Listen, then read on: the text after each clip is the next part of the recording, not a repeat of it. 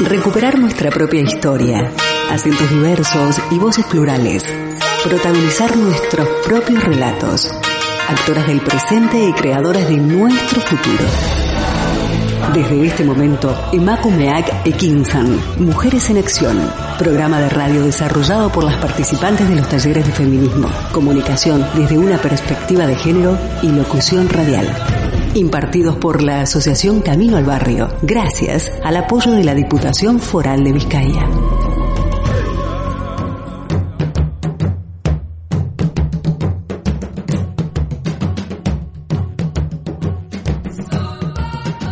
Buenas tardes, amigas y oyentes, y bienvenidas a este nuevo episodio de Emma Kumeake Kinchan, Mujeres en Acción. Yo soy Nicoletta, autora del blog revoluciongastronómica.org y participante de los talleres de radio, feminismos y género. Podéis escuchar todos los programas a través de la página web Candela Radio FM o seguirnos a través de Facebook en Candela Radio Bilbao.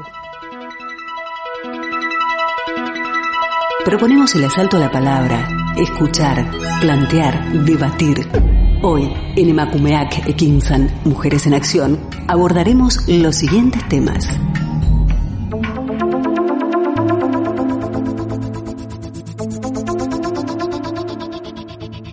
En el programa de hoy hablaremos de alimentos ricos en fibra, alimentos buenos para el colesterol, alimentos con vitaminas, alimentos funcionales y otros muchos más que la industria alimentaria nos vende como imprescindibles para cuidar de nuestra salud.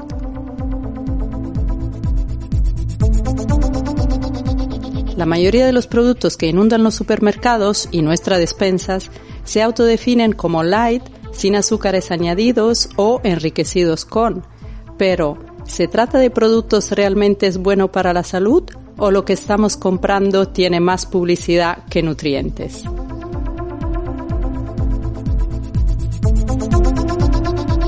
Gracias a etiquetas trampa, la industria alimentaria ha conseguido llenar nuestra cesta de la compra de alimentos naturales, artesanos, caseros, saludables y sostenibles que sin embargo no siempre son lo que aparentan ser.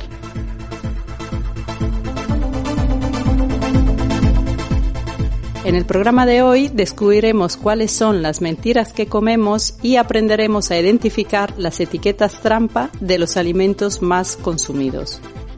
De todo ello hablaremos con nuestras invitadas Noemí García y Marta Ribó, que nos ayudarán a descubrir qué se esconde detrás de la alimentación supuestamente saludable y sostenible.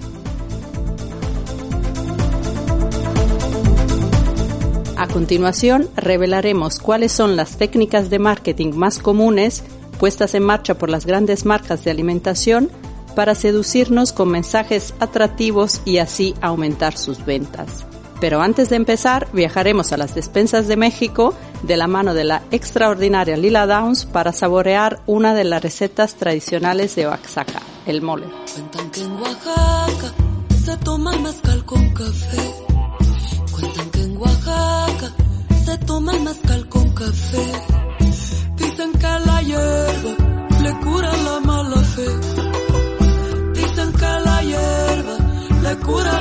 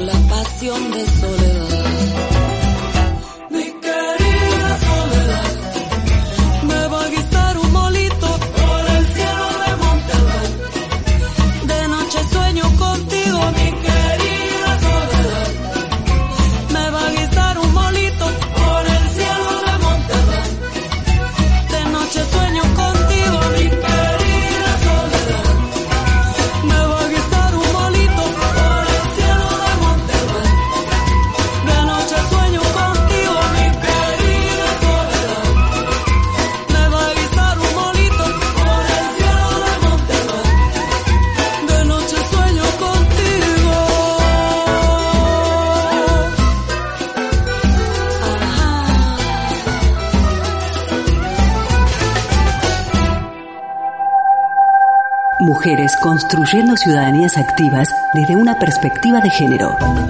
Emakumeak Ekinsan. Mujeres en Acción. En Candela Radio 91.4 FM.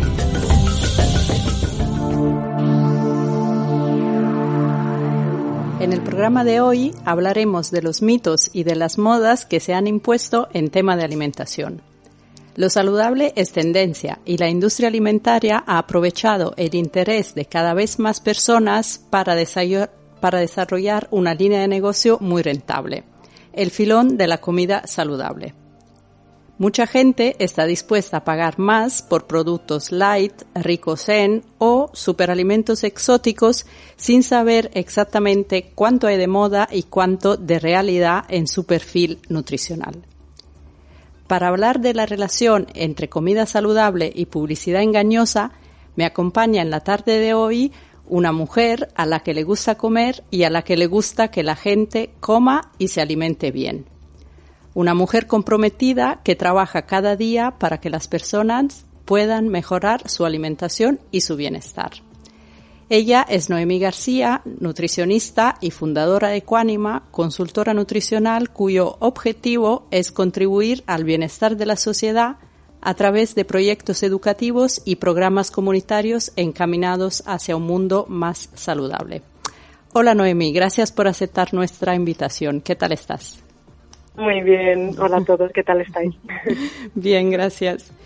Eh, bueno, arrancamos nuestra conversación de hoy sobre el fraude de la comida supuestamente saludable que la industria alimentaria nos vende como tal y que sin embargo no siempre lo es. En el día a día, eh, Noemí se dedica a nutrir buenos hábitos a través del seguimiento de los menús preparados en los comedores escolares y residencias. De hecho, es la responsable del proyecto Menorca al Plat, una iniciativa que ha conseguido incrementar la presencia de alimentos frescos, locales y ecológicos en los menús escolares de los centros públicos de Menorca. Noemí, en tu página web, eh, pone que no entregas dietas, sino que eh, facilitas herramientas para que las personas puedan seguir hábitos saludables durante toda la vida. Y la verdad es que me ha llamado mucho la atención porque es un planteamiento muy distinto al que solemos encontrar en las consultas de, de nutrición y pues me gustaría preguntarte por qué has elegido este enfoque. Bueno, pues muchas gracias. Efectivamente, la verdad es que no soy muy amiga de las dietas, ni de entrada ya, ni del nombre de dieta, ¿no? Yo creo que todos deberíamos de seguir, todos y todas deberíamos de seguir una alimentación saludable y eh, las bases de una alimentación saludable están muy claras. En definitiva, el primer paso para alimentarse bien es reducir al máximo todos los alimentos que estamos consumiendo hoy en día y que son ultraprocesados y, por tanto, producto de toda esta industria alimentaria. Y una vez hemos superado este primer, este paso, luego ya sí nos podemos centrar en comer un poquito mejor. Es decir, de nada sirve esforzarme para comer una pieza más de fruta al día que me guste alguna verdura más al día. De nada sirve hacer esto si a la vez yo no elimino de mi dieta o de mi alimentación habitual aquel donut o aquel alimento ultraprocesado que tengo tanta costumbre de comer a media tarde. ¿Sí? ¿Me explico? Perfectamente. Efectivamente. Entonces, una vez hemos conseguido esto, la alimentación saludable es muy sencilla de llevar a cabo. Si yo tengo como premisa que todos estos alimentos incluidos en la punta de la pirámide tienen que desaparecer o como mínimo eh, minimizar su presencia en mi día a día, las opciones que luego tenemos son mucho más fáciles y basadas en productos frescos, en vegetales, por supuesto, dándoles eh, prioridad y tan solo cabe luego combinarlo bien este tipo de dietas, si es que hay que llamarlo así, o de hábitos alimentarios, pueden seguirlos cualquier persona independientemente de su condición. No hacen falta dietas con nombres y apellidos específicos. Ya, muy claro. Eh, lo que pasa es que la industria alimentaria invierte millones eh, en publicidad y de hecho las campañas de marketing lo que hacen es intentar seducirnos con mensajes eh, cada vez más atractivos. Y bueno, sabemos muy bien que el negocio de la comida saludable crece gracias a etiquetas como light, bajo en o enriquecido con. Entonces, pues la pregunta sería un poco eh, qué quieren decir exactamente esas etiquetas y si esos productos son más eh, recomendables que otros. Efectivamente, la industria alimentaria invierte muchísimos recursos, muchísima energía y esfuerzos en hacernos creer que vamos a poder tener un corazón sin colesterol y un corazón fuerte y muy amoroso, en tener una silueta top todo, todas las personas, en tener una energía que esté al 100% todo el día. ¿no? Ya, ya de entrada, si evaluamos un poquito este mensaje publicitario, eh, no hace falta tener muchas luces ¿no? para ver que también se están pasando, pero en realidad lo que estamos haciendo es nuestra alimentación en alimentos funcionales. Me explico un poquito más. Un alimento funcional tiene una descripción muy clara en, el, en nuestro ámbito, en el ámbito de la alimentación, y es que a un alimento le añadimos un nutriente o se lo quitamos para que sirva específicamente para algo determinado. Esto tiene una función sobre todo a nivel clínico y sobre todo, sobre todo a nivel hospitalario. Si alguien la han operado de la vesícula, convendrá tener alimentos muy, muy bajos en grasa, pero solo para unos días determinados del postoperatorio. ¿Qué pasa? Que la industria alimentaria ha utilizado estos alimentos funcionales o está en todo este campo ¿no? de los alimentos funcionales para que la sociedad eh, basemos nuestra alimentación en ellos y podamos conseguir objetivos que hasta ellos mismos nos han hecho creer, ¿no? Necesitamos estar a tope de energía todo el día, necesitamos tener un cuerpo 10, necesitamos, eh, bueno, etcétera. Nos lo hacen creer ellos y nos dan el producto a ellos. Cuando yo evalúo estos productos, por ejemplo, un producto light, eh, lo que hay que mirar es si es 00 azúcar, por ejemplo, si es 00 grasas. En el caso de que sea 00 grasas, muy bien, yo he cogido un producto, le he quitado las grasas, pero yo ese alimento no lo puedo presentar eh, al consumidor con un agujero, con lo cual ese hueco por haber quitado las grasas lo tengo que rellenar de algo.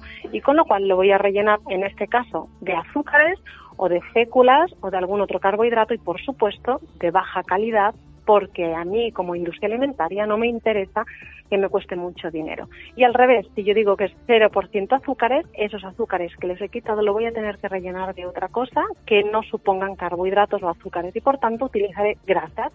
No se les va a ocurrir a la industria alimentaria poner grasas buenas como la del aceite de oliva, por ejemplo, sino que utilizarán otro tipo de grasas, generalmente saturadas, de mala calidad, y un ejemplo muy claro es el aceite de palma, ¿no? Con lo cual empezamos a tener aquí productos eh, que no sabemos muy bien lo que son, ¿no? Puede partir desde un lácteo o desde un cereal, pero en el momento en que lo llamamos light o sin o cero cero empezamos a cambiar su composición hasta el punto de tener alimentos ultraprocesados que distan mucho de lo que sería una alimentación saludable. Ya.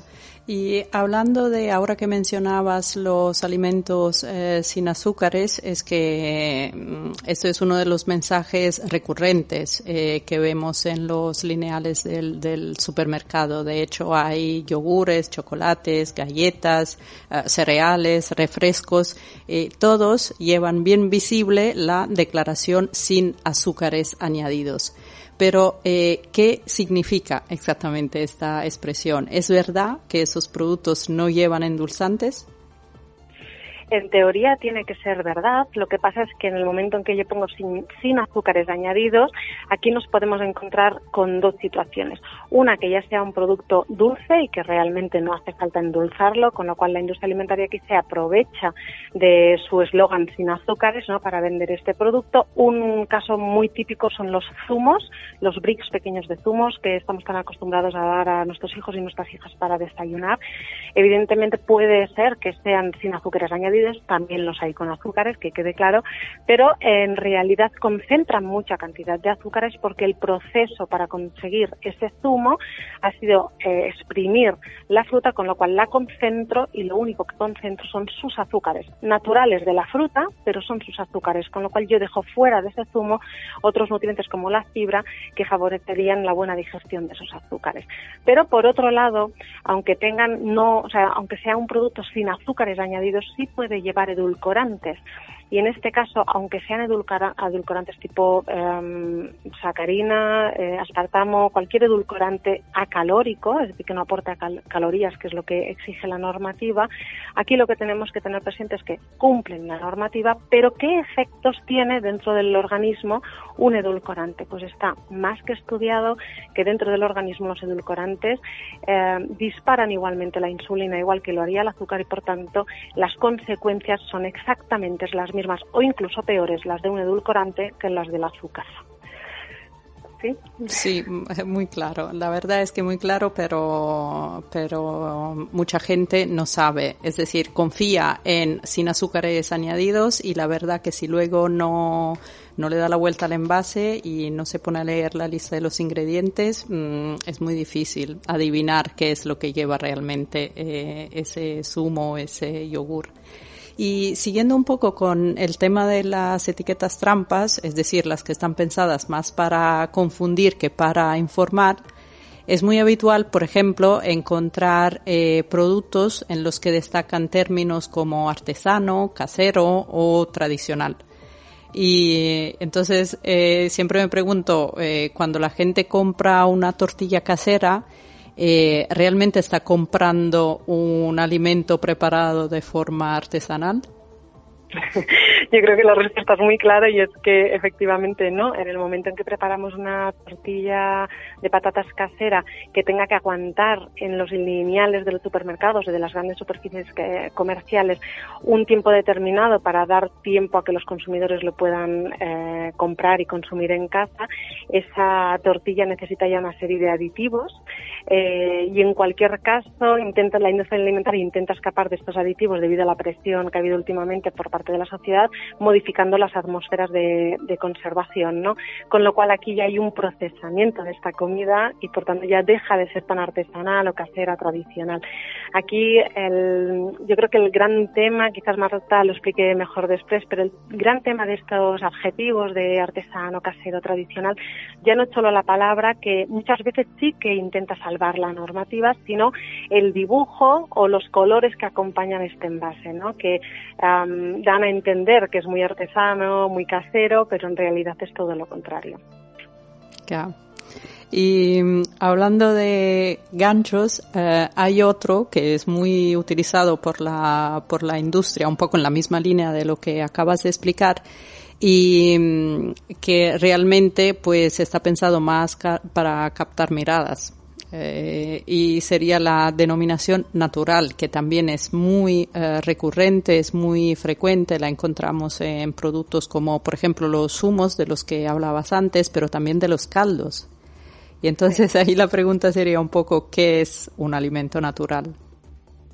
Un alimento natural yo creo que sería el que realmente podemos coger directamente del campo y lo podemos elaborar nosotros en casa. Eso sería exactamente lo natural, ¿no? Evidentemente en la industria alimentaria la palabra natural no tiene ningún apoyo real, ¿vale? Natural eh, en un brick de zumo o en un brick de caldo escapa de, lo que realmente significa.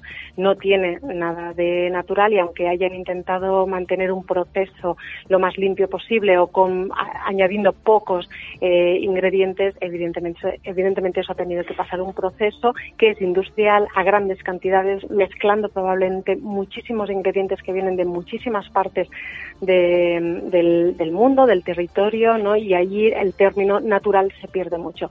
¿Qué tiene de natural eh, hacer un caldo a base de puerro, por ejemplo, que viene de kilómetros y kilómetros lejos de nuestra comunidad, ¿no? O qué tiene de natural cuando se elabora un zumo con frutas que probablemente sí sean frutas o solo frutas, pero que me vienen unas manzanas de España, otras manzanas de Perú y otras manzanas de, pues de otra parte del mundo, ¿no? Eh, por tanto, cuando yo estoy juntando frutas o cuando estoy juntando hortalizas de distintas partes del mundo, estoy mm, sobrepasando, digamos, los calendarios de temporada, con lo cual de eso de natural poco tienen. Sí. Y mm, pasando a otro tema relacionado con la publicidad y con las modas alimentarias, eh, cada vez más personas han decidido seguir una dieta sin gluten o sin mm, lactosa. Y lo hacen basándose en la creencia o en la tendencia de los supuestos beneficios de excluir dichos componentes de su alimentación cotidiana. Y la pregunta ahí sería, pues, ¿qué consecuencias tiene excluir el gluten y la lactosa de, de la dieta sin un diagnóstico médico de intolerancia? Voy a empezar por el tema de la lactosa. Eh, muchísimas personas oyen que otras personas han escuchado que otras personas al quitarse la lactosa se encuentran mejor y deciden quitarla de su alimentación. Claro, aquí lo que hay que tener en cuenta es que hay que saber muy bien dónde está la lactosa. La lactosa la encontramos únicamente en la leche y en, otros productos que la industria alimentaria haya utilizado la lactosa como ingrediente, como aditivo. ¿no? La lactosa, por ejemplo, no se encuentra en el queso y, sin embargo, la gente cuando decide retirar la lactosa de su alimentación retira por sistema el queso. Esto no tiene por qué ser un problema mm, serio en cuanto a nutrientes. Cuando nosotros retiramos, por ejemplo, los lácteos, lo que estamos retirando mayormente es el calcio, pero nosotros el calcio lo tenemos de muchísimas otras fuentes y especialmente de fuentes vegetales. Ahora bien, en el momento que yo decido retirar la lactosa, yo pierdo con el tiempo como persona, mi organismo pierde la capacidad de asimilar o de digerir esta lactosa. Para digerir la lactosa las personas necesitamos una enzima que se llama lactasa, eh, que con el tiempo se adapta y yo puedo tener más lactasa si tomo más lácteos con lactosa o menos lactasa si voy retirando la lactosa de mi cuerpo. Si todos nosotros ahora decidiéramos no tomar lácteos o de retirar la leche o algunos productos con lactosa de nuestra alimentación, en seis meses, por ejemplo, habríamos perdido la lactasa de nuestro cuerpo. El cuerpo tiene mecanismos de ahorro y ¿para qué va a fabricar lactasa si no la necesitamos? ¿no? Ahora bien, lo que estoy provocando es haciendo, yo misma me estoy haciendo intolerante a la lactosa. En el primer día, después de esos seis meses que yo tome un vaso de leche o alguna salsa que lleva algo de leche porque voy a comer fuera y añaden leche en alguna preparación culinaria, a mí esa leche me va a caer mal porque yo he perdido la capacidad de eh, digerir esa lactosa tampoco es un gran problema porque el cuerpo vuelve a recuperar esa capacidad. Si yo genéticamente eh, tenía el, el, mecanismo, ¿no? diseñado el, el, mecanismo para sintetizar lactosa, yo lo vuelvo a recuperar. No pasa exactamente lo mismo con el tema del gluten, eh, la celiaquía, las personas que no pueden tomar gluten y que por tanto padecen celiaquía, es también una intolerancia, se expresa como una enfermedad ya mm, que escapa del malestar, como sería como el tema de la lactosa, sino que ya tiene repercusiones sobre los tejidos del aparato intestinal. Cuando las personas deciden retirar el gluten de su dieta, porque sí, el problema es qué comen para sustituir ese gluten. Todos los alimentos, la industria de la alimentación eh, basada en el sin gluten, han retirado el gluten de ese alimento, pero como decía antes al principio con los alimentos light, tienen que rellenar ese hueco que ocupaba el gluten. ¿Y cómo lo van a hacer? Pues probablemente con ingredientes que no supongan una inversión económica a la industria alimentaria. Por ejemplo, si nosotros comparamos unas galletas que tienen gluten con unas galletas muy similares pero que no tienen gluten, las galletas sin gluten tienen mayor cantidad de azúcares, mayor cantidad de grasas eh, saturadas o de baja calidad y normalmente mayor cantidad de sal. Por tanto, se, eh, convierten esas galletas, si ya eran un ultraprocesado, se convierten un otro ultraprocesado mucho peor que las galletas con, con gluten. ¿no? Eh, esto ha dado lugar a algunos artículos que evidenciaban que las personas que retiraban innecesariamente el gluten de su dieta eh, tenían a medio plazo problemas cardiovasculares. No es que el, no comer, eh, o sea, el comer sin gluten me dé problemas cardiovasculares, yo creo que es más bien los productos por que sustituimos eh, los productos con gluten, ¿no? Esos productos ultraprocesados que yo ahora estoy consumiendo de más, evidentemente debido a sus ingredientes, es decir, más sal, más azúcares y más grasas saturadas, me provocan o se relacionan con enfermedades cardiovasculares. Yo creo que una persona que no es celíaca y que no es em, sensible al consumo de gluten no tiene por qué retirar el gluten de su dieta. Lo que hay que hacer, como decíamos al principio, es basar su alimentación en hábitos alimentarios saludables, es decir, basar la alimentación en productos de origen vegetal que sean frescos, que sean locales o de proximidad y que sean de temporada. En todo esto que yo he dicho, el gluten entra muy poquito, evidentemente gluten encontraremos en el trigo, pero tampoco tenemos por qué comer trigo en todas las comidas o cada día de la semana, ¿no? Con lo cual no es tan difícil. Sí, pues muy claro. Gracias por la, por la explicación porque es verdad que mucha gente, pues eso, sin tener un, un diagnóstico médico, pues toma eh, decisiones que a lo mejor no son las más acertadas eh, si hablamos de salud. Y ya para ir eh, terminando, pues me gustaría hacerte una pregunta, como eres, claro, una profesional del, del sector. Eh, hemos dicho al comienzo que para nadie es un secreto que la industria alimentaria invierte millones en publicidad, pero eh, probablemente no todo el mundo sabe que las grandes marcas eh, se sirven también de batas blancas para convencer al público de que es muy recomendable consumir eh, sus productos, que en la mayoría de los casos, como, como decías, son productos ultra procesados.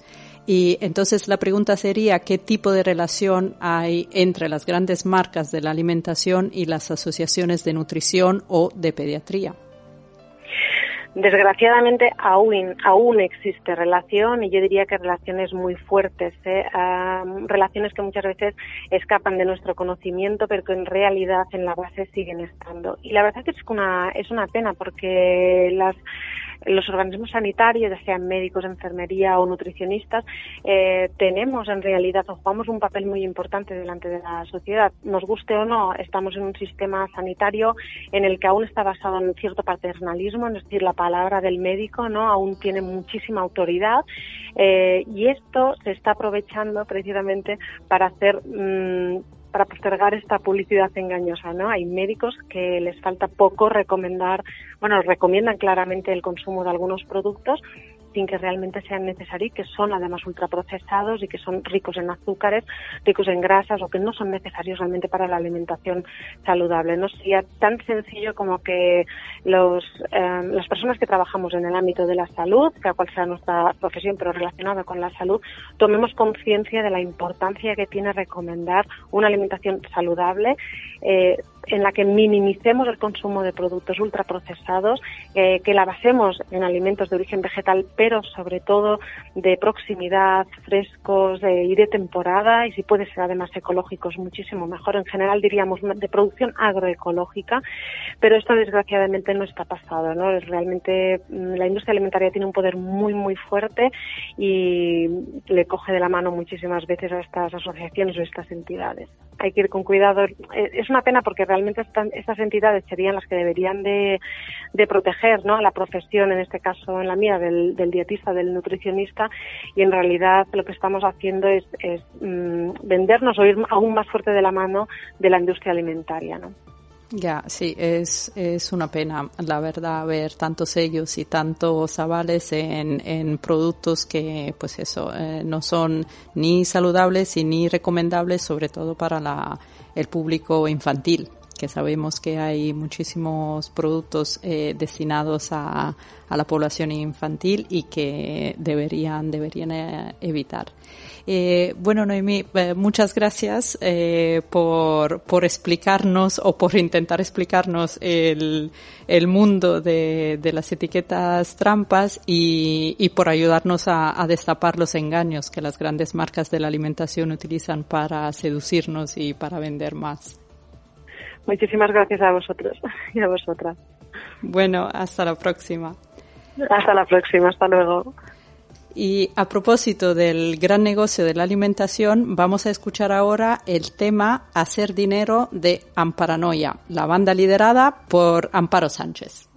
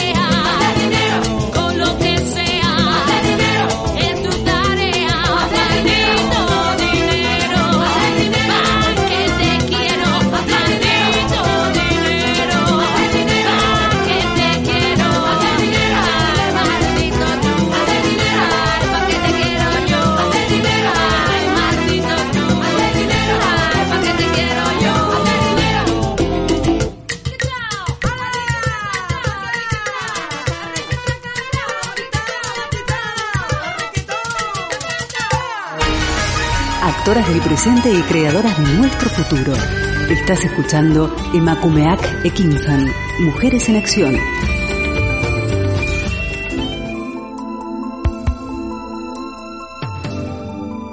En la primera parte del programa hemos visto cuáles son las etiquetas trampa inventadas por la industria alimentaria para eh, confundirnos y para vender más.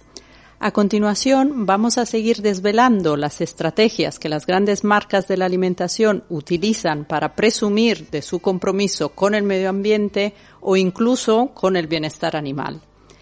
veremos cómo muchas empresas utilizan sellos y certificaciones inventados por las propias corporaciones para aumentar sus ventas gracias a la sensibilidad de muchas personas con el tema de la sostenibilidad ambiental o el bienestar animal.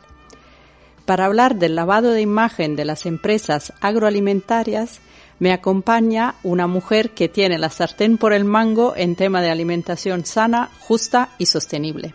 Ella es Marta Ribó, coordinadora de, en Valencia de Justicia Alimentaria. Hola Marta. Hola, buenas tardes. Gracias por acudir a nuestra llamada. ¿Qué tal estás? Muy bien, aquí expectante y, y, escuchando lo que lo que estáis lo que estáis planteando. Me ha parecido muy interesante la primera sección. Gracias. Eh, pues Marta, la primera pregunta es eh, ¿qué es justicia alimentaria y qué hacéis ahí? Bueno, pues Justicia Alimentaria es una, es una organización que, que lleva más de 30 años pues intentando cambiar las reglas del juego del sistema agroalimentario porque bueno es un sistema que como hemos visto ya con Noemí está basado en las relaciones injustas no permite la democratización de la alimentación está controlado por, por grandes multinacionales y que además son quienes están poniendo las reglas del juego ¿no? y están diseñando y dibujando ¿no? pues parte de las políticas públicas que pues deberían estar cuidando de todas nosotras, de nuestra salud y sin embargo pues se, se inmiscuyen, ¿no? Estos lobbies son tan fuertes y tienen tanta fuerza que se inmiscuyen en las reglamentaciones y, bueno, siempre buscan estos entresijos para, para hacer de las suyas, ¿no? Eh, el 30 de septiembre de 2021, eh, Justicia Alimentaria ha lanzado la campaña Las mentiras que comemos, que está basada en un informe que destapa las malas prácticas con las que la industria alimentaria genera confusión para eh, incrementar sus ventas. Y el estudio realizado por el investigador Ferran García eh, describe la atanomía del greenwashing alimentario. Eh, Marta, ¿qué es el greenwashing alimentario?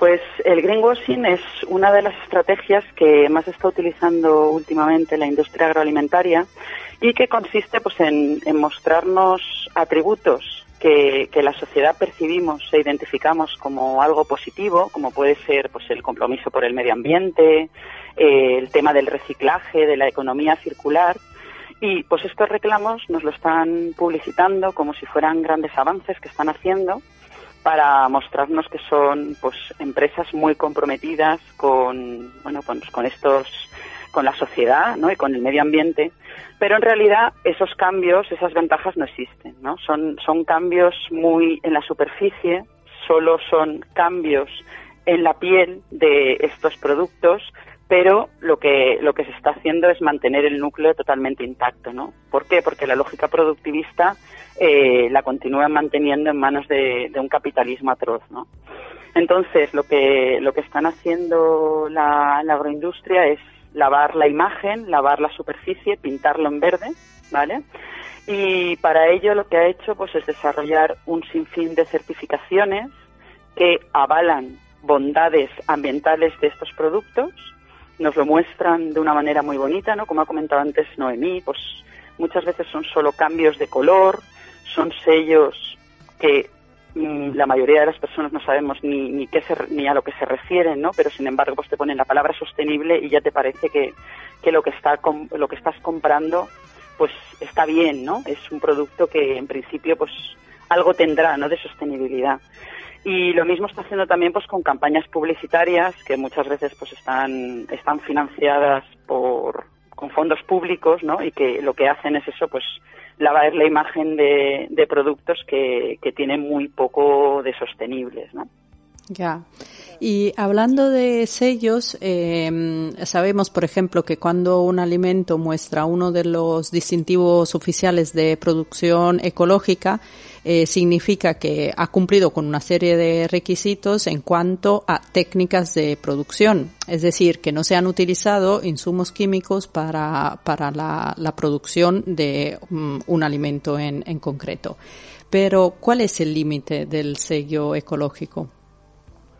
El sello ecológico, a mí me, sí que me gustaría hacer una distinción entre eh, los sellos estos corporativos, ¿no? los que está desarrollando la industria, y el sello ecológico, porque sí que hay diferencias, ¿vale? El sello ecológico sí que es un, un ejemplo de, de, sello público que tiene una normativa europea detrás, ¿vale? Y está controlado por un cuerpo de inspectores, un comité de certificación externo, que vela por el buen funcionamiento de esta normativa, ¿vale? Entonces, cuando tú compras un producto ecológico, sí que lo que tiene detrás es una normativa de producción, ¿vale? Lo que pasa es que aquí en esta campaña sí que hemos intentado pues abrir como un proceso de reflexión un poco más profunda hacia el producto ecológico porque lo que hemos visto es que cada vez más se está produciendo un proceso de industrialización de la producción ecológica, ¿vale? Entonces, pues por ejemplo, un aguacate que viene de Perú puede llevar el sello de producción ecológica, pero realmente pensamos que es un producto que es bajo en emisiones de CO2, pues pues efectivamente no, ¿no? Es un sello que se ha es un aguacate que se ha cultivado con las técnicas de producción ecológica, pero no es un, no es un producto libre de emisiones, ¿vale? Y desde el punto de vista climático es un desastre. Lo mismo con los invernaderos de un, los pimientos de un invernadero ecológico de Almería, por ejemplo. Pensamos que comprando unos pimientos ecológicos de Almería estamos comprando un producto que, por ejemplo, está libre de explotación laboral, pues puede que sí o puede que no. Pero estos son los límites del sello ecológico, ¿no? El sello ecológico eh, hace referencia a una normativa que nos habla de técnicas y de normas de producción, pero no va, no va más allá. Y el problema con la producción ecológica es eso, ¿no? Que está, se está produciendo un proceso de industrialización que pues está teniendo problemas bastante similares ¿no? a lo que es la producción convencional. En los invernaderos de Almería, en ecológico, pues también eh, se, han, se han vulnerado eh, los derechos de las personas trabajadoras. De hecho, ha salido algunas veces en, en los medios de comunicación, ¿no? Que pues empresas tan, tan productivistas, aunque lleven el sello ecológico, están utilizando prácticas pues que a lo mejor no son, no son las que se debieran, ¿no? Y ni mucho menos pues tienen, cuando tú compras un producto ecológico, pues no piensas que, que, pueda tener detrás este tipo de, prácticas en sí, ¿no? Sí, y de hecho con lo que acabas de, explicar mm, llegamos a otra de las grandes eh, preocupaciones presentes a la, a la hora de comprar la huella ecológica de los alimentos. Eh, porque sí es verdad que cada vez más personas eh, prestan atención al impacto medioambiental de su comida. Y así, bueno, sabemos que la industria alimentaria ha decidido implementar el etiquetado climático pero mm, detrás de este tipo de etiqueta hay un compromiso real y efectivo de reducción de emisiones? Pues pasa un poco también con los etiquetados climáticos, muchas veces pasa un poco lo mismo, ¿no? Que tienes una etiqueta, la etiqueta de Carbon Trust muchas veces tiene que ver con cosas que a lo mejor no, no es realmente lo que tú estás comprando, no es el atributo que estás buscando. ¿vale? Porque a lo mejor eh, eh, el etiquetado climático está referido al envase, ¿vale? Y no a la forma de producción de ese alimento. Eh, los reclamos del etiquetado climático muchas veces que son engañosos precisamente por eso, porque no hacen referencia a la forma de producción de ese alimento, sino al envoltorio, al envase, ¿vale? Entonces también son etiquetados que, que, que no tienen no tienen sustento detrás por eso, ¿no? Porque porque no hay una normativa específica y, no se está controlando realmente lo que hay detrás de las exigencias de ese etiquetado. Y por otro lado, eh, también es verdad que muchas personas eh, son muy atentas, por ejemplo, al tema del, del, bienestar animal. Es decir, sabemos que se ha convertido en un factor muy importante a la hora de elegir qué tipo de carne o de sus derivados pues vamos a, comprar y, y, a consumir. Y mm, entonces ahí la pregunta sería un poco eh, qué ha hecho la industria alimentaria para dar respuesta a este tipo de inquietud. Aquí hay un ejemplo muy, bueno, que a mí me gusta siempre sacándolo, sacarlo a la luz, y es el caso, por ejemplo, del sello de bienestar animal que, que ha creado la patronal del cerdo Interpork. Vale, yo no sé si recordaréis el programa este de Jordi Évole que sacó hace poco, hace unos años en Salvados, ¿no? donde ponía contra las cuerdas las prácticas productivistas y el maltrato animal que se producía en una de las granjas del pozo. ¿vale? Entonces, ¿qué hizo la industria del cerdo después de la emisión de, de, este programa? Que realmente sí que tuvo un impacto en las personas consumidoras porque de hecho se observó una reducción en el consumo de carne de cerdo después de este programa. Pues lo que hicieron después de la emisión del programa fue negar las acusaciones, ¿vale? O sea, negaron las acusaciones al principio y luego fue hubo un periodo de silencio.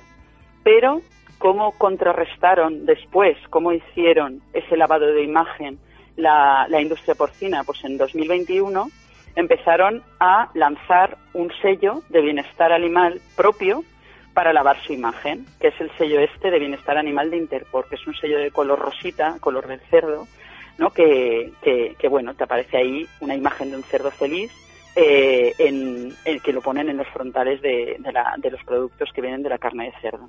Entonces, si investigas un poco lo que hay detrás de, este, de este sello, pues se puede ver que para obtenerlo lo único que se exige es cumplir con la legislación actual, ¿vale? Entonces, las prácticas que se permiten detrás de este sello, pues la verdad es que dista mucho de lo que la opinión pública puede entender por bienestar animal, ¿no? Por ejemplo, alguna de las prácticas que permite eh, tener este sello es pues que puede, es que el 20% de los animales de una granja puedan padecer dificultades respiratorias, por ejemplo. No mejora para nada lo que son las condiciones de transporte de los animales, que ya sabéis que las condiciones de transporte, si, si algún día vamos por la carretera, ¿no? pues vemos que están totalmente hacinados en los camiones de transporte. También, pues eso, otra de las prácticas que se permiten es que las cerdas reproductoras estén enjauladas eh, alrededor de cinco meses al año. Por lo tanto, o sea, el, el sello es una cosa, ¿no? Y lo que está detrás del sello es otra y muchas veces pues lo que tú piensas cuando compras ese suello esto está totalmente alejado de la realidad, ¿no? Porque si compras un producto con sello de bienestar animal, lo que piensas es que realmente va a haber unas condiciones de, de trato hacia esos animales adecuadas. Y efectivamente esta, estas condiciones no, no lo son, ¿no? Cuando realmente Interpol, por ejemplo, lo que dice es que ahora, desde que lanzaron el sello, eh, prácticamente el 60% del sector ya ha logrado ese sello y que en breve el 90% del sector va a conseguirlo. Entonces, pues no debe ser un sello muy restrictivo si se ha podido hacer la conversión de esa manera tan rápida, ¿no? Ahí ya es algo como que mm, huele mal, ¿no? Por así decirlo. Nos llama la atención. Ya, sí, y sobre todo sabiendo cuáles son las, pues eso, las condiciones de las macrogranjas, porque como bien decías, un poco por el programa de Évole, pero también eh, están saliendo cada vez más fotoreportajes con las condiciones en las que, en las que viven los, los animales que, mm, eh, que vamos, como que hablar de bienestar animal, pues sería un, un eufemismo. Y, pero eh, pasando ahora al aspecto social de la producción de alimentos que eh, lo has mencionado antes hablando de los eh, de los invernaderos, pues sabemos que hay muchas eh, mujeres que se dedican tanto a la agricultura como a la, a la ganadería, que algunas lo hacen con proyectos propios y pero que también hay muchas mujeres que son jornaleras. Y pues entonces me gustaría preguntarte pues cuáles son las condiciones de las mujeres que trabajan en el campo hoy en día. Pues la verdad es que las condiciones son bastante deplorables. O sea, para mantener el sistema de agricultura intensiva de exportación se necesita, para, para que tenga tanta, tanta competitividad, se necesita una presión a la baja de los costes laborales, ¿vale? Y esto significa, pues eso, eh, que exista una población socioeconómicamente vulnerable que esté eh, respondiendo sin protestar a, las necesidades de este capitalismo agrario.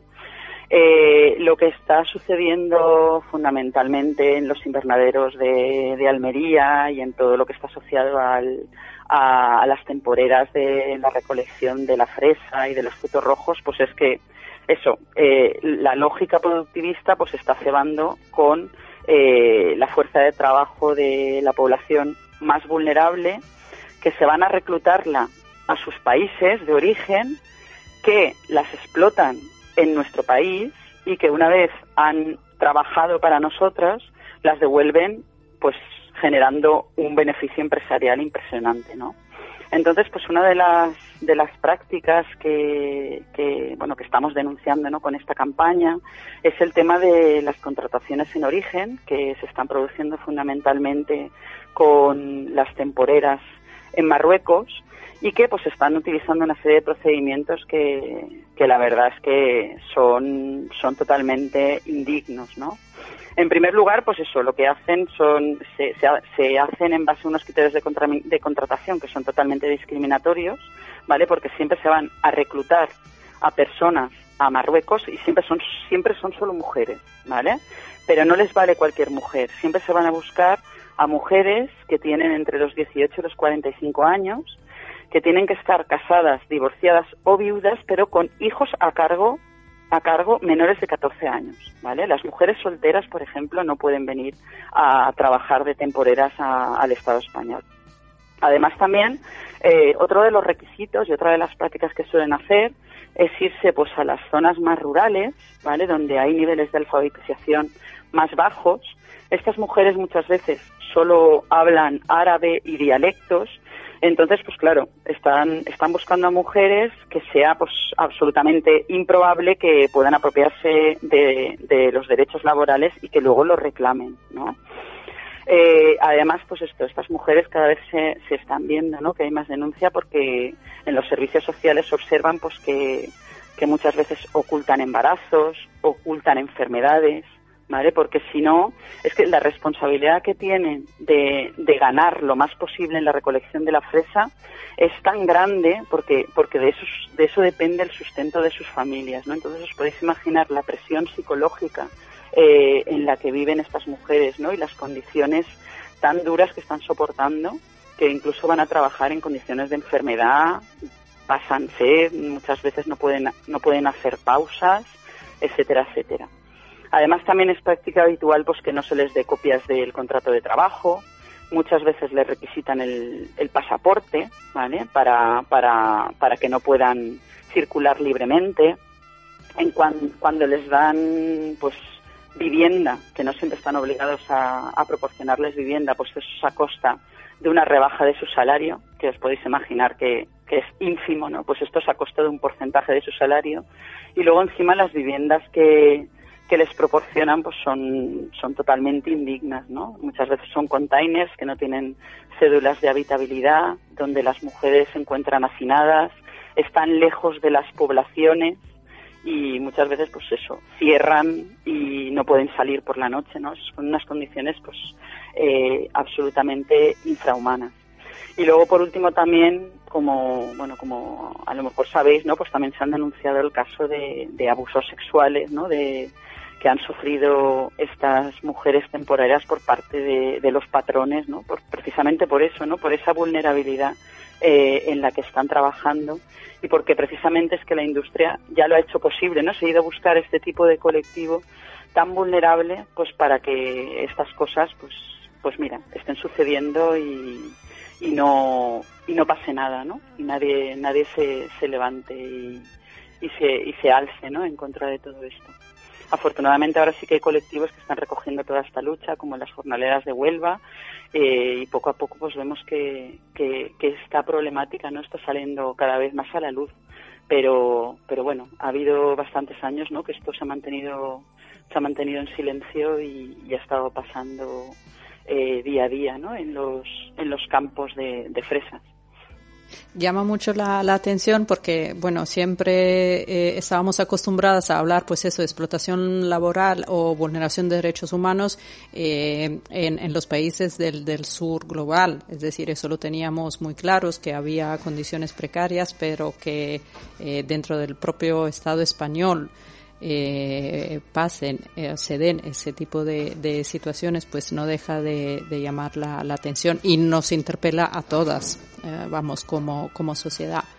Pero mm, bueno, ya para ir cerrando y también para lanzar un mensaje eh, positivo a las personas que, que nos están escuchando, eh, te quería preguntar si eh, hay opciones para llevar una alimentación que sea eh, al mismo tiempo eh, saludable, pero que sea también, pues eso, ecológica y sobre todo justa con las personas que están produciendo nuestra comida.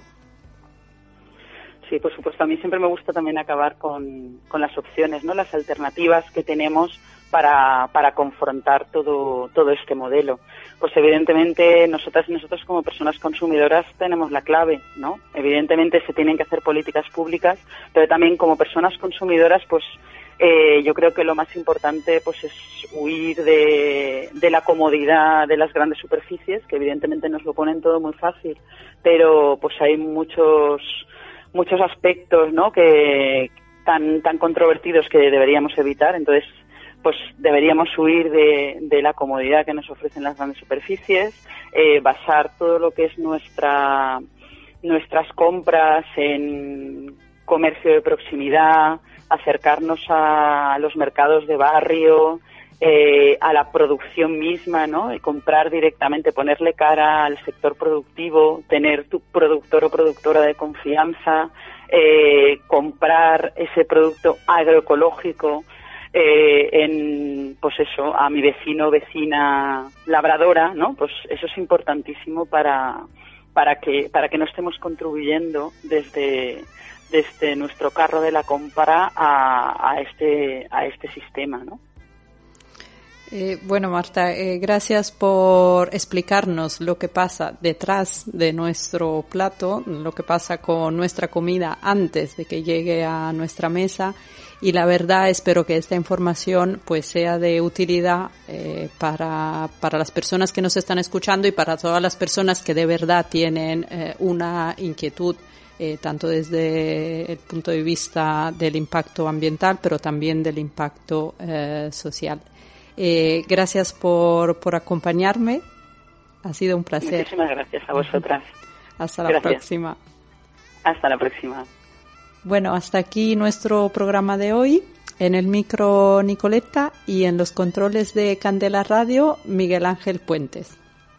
Y ya nos despedimos con el último tema musical, que es un homenaje que Clara Pella, Ana Tijoux y Alba Flores dedican a las jornaleras de Huelva y a las mujeres invisibles que trabajan para alimentar a sus familias y que con su trabajo sustentan la sociedad entera.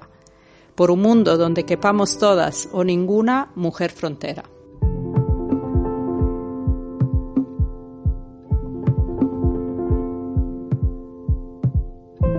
No tiene manos para curar heridas, no tiene piernas para cruzar la vida, no tiene ojos que le lean el alma ni tiene oídos para abrazar palabras.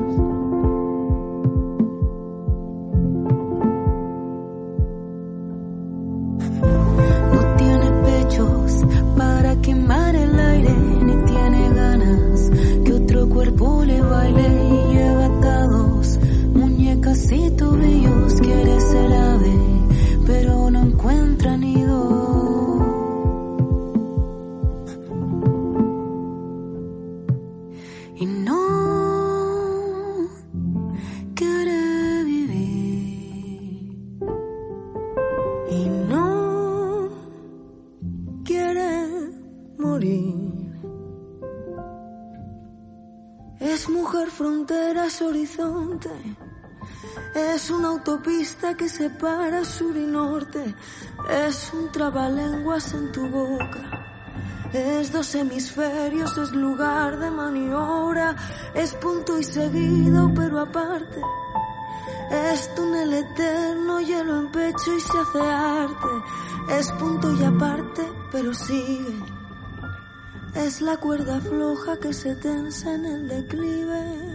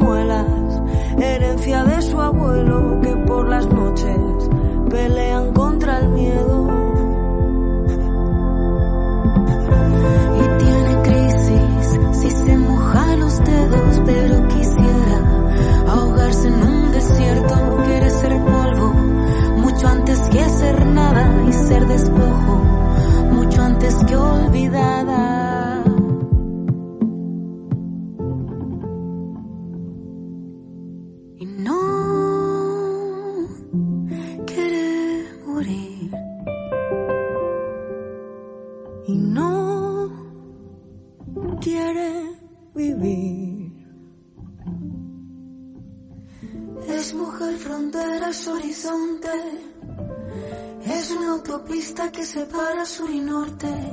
Es un trabalenguas en tu boca. Es dos hemisferios, es lugar de maniobra. No tenía nombre, no tenía edad, llevaba los años de la libertad. Caía la guerra con toda su fuerza, mientras mi madre cruzaba esta tierra. Antes que el mundo fuera de piedra, antes que los muros fueran vergüenza, antes que el cielo llorara sin tregua y el piso gritara.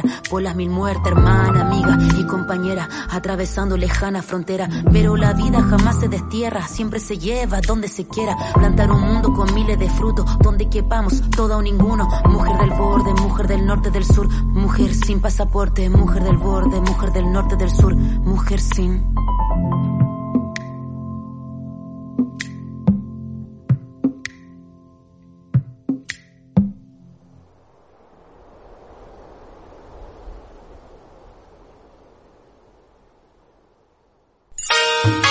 El programa llega a su fin, pero nosotras, Emakumeak Ekinchan, Mujeres en Acción, volveremos en una próxima emisión con más temáticas de tu interés. Aquí, en candelaradio.fm.